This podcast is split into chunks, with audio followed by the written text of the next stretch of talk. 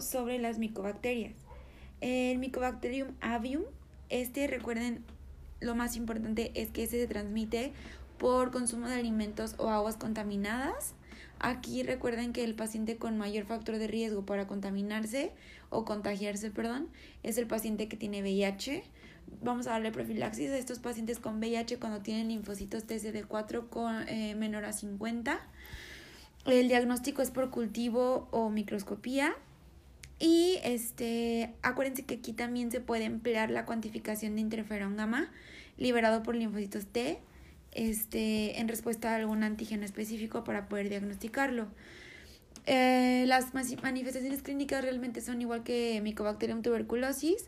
Y se me olvidó decirles algo. Para la profilaxis con VIH con eh, linfocitos TCD4 bajo de 50 es con acitromicina, 1200 miligramos al día, claritromicina, 1000 miligramos al día o con rifabutina, que son 300 miligramos al día. El problema de la rifabutina es que este hace reacción cruzada con los este, inhibidores de proteasa.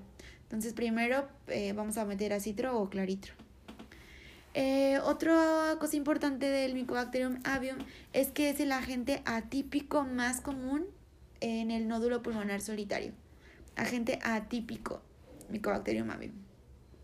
¿Qué le damos a dar de tratamiento a los pacientes? Aquí se hace un esquema eh, basado en macrólidos, eh, como claritro o acitro, más etambutol y alguna rifamicina como rifampicina o rifabutina.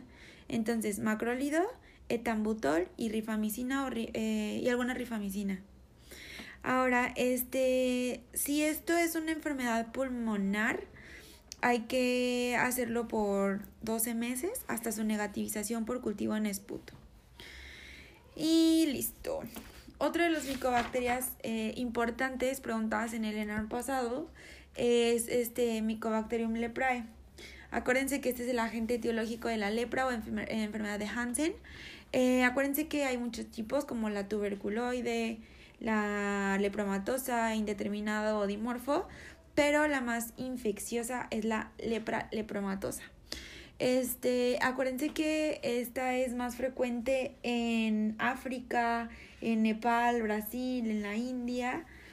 Pero este, en Texas, acuérdense que los armadillos son el foco endémico superpotencial. La causa de muerte de estos pacientes es la desnutrición o infecciones sobreagregadas y la consecuencia más importante es el daño a nervios periféricos por una alteración de las células de Schwann. ¿Cómo vamos a distinguir una lepra lepromatosa de las demás? Es que la lepra lepromatosa, recuerden, infectividad alta, es rápidamente progresiva. Aquí vamos a afectar este, mucosas, eh, lesiones oculares y sobre todo va a haber alopecia. Alopecia en cejas y pestañas y vello corporal. Eh, aquí algo súper importante, va a tener baciloscopías positivas. Eh, la reacción va a ser tipo 2 o leprosa. Y aquí como en la histopatología vamos a tener los granulomas lepromatosos que van a tener células de Virchow con bacilos.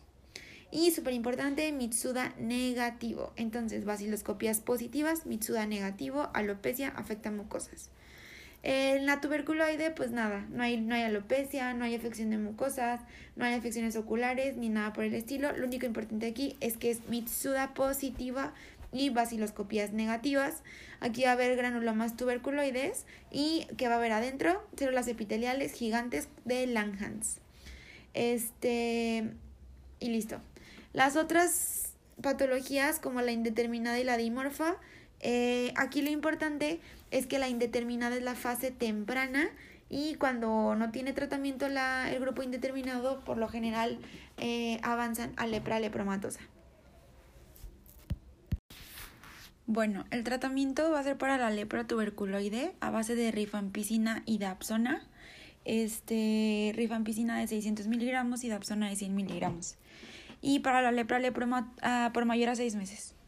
La lepra lepromatosa va a ser con rifampicina de 600 miligramos, tapsona de 100 miligramos y clofazimina de 1 miligramo.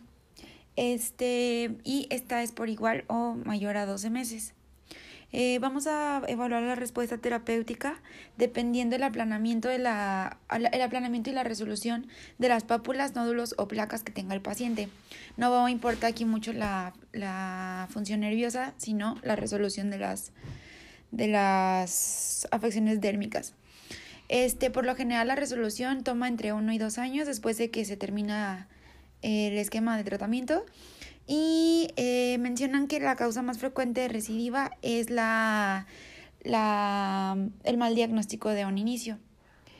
Y listo.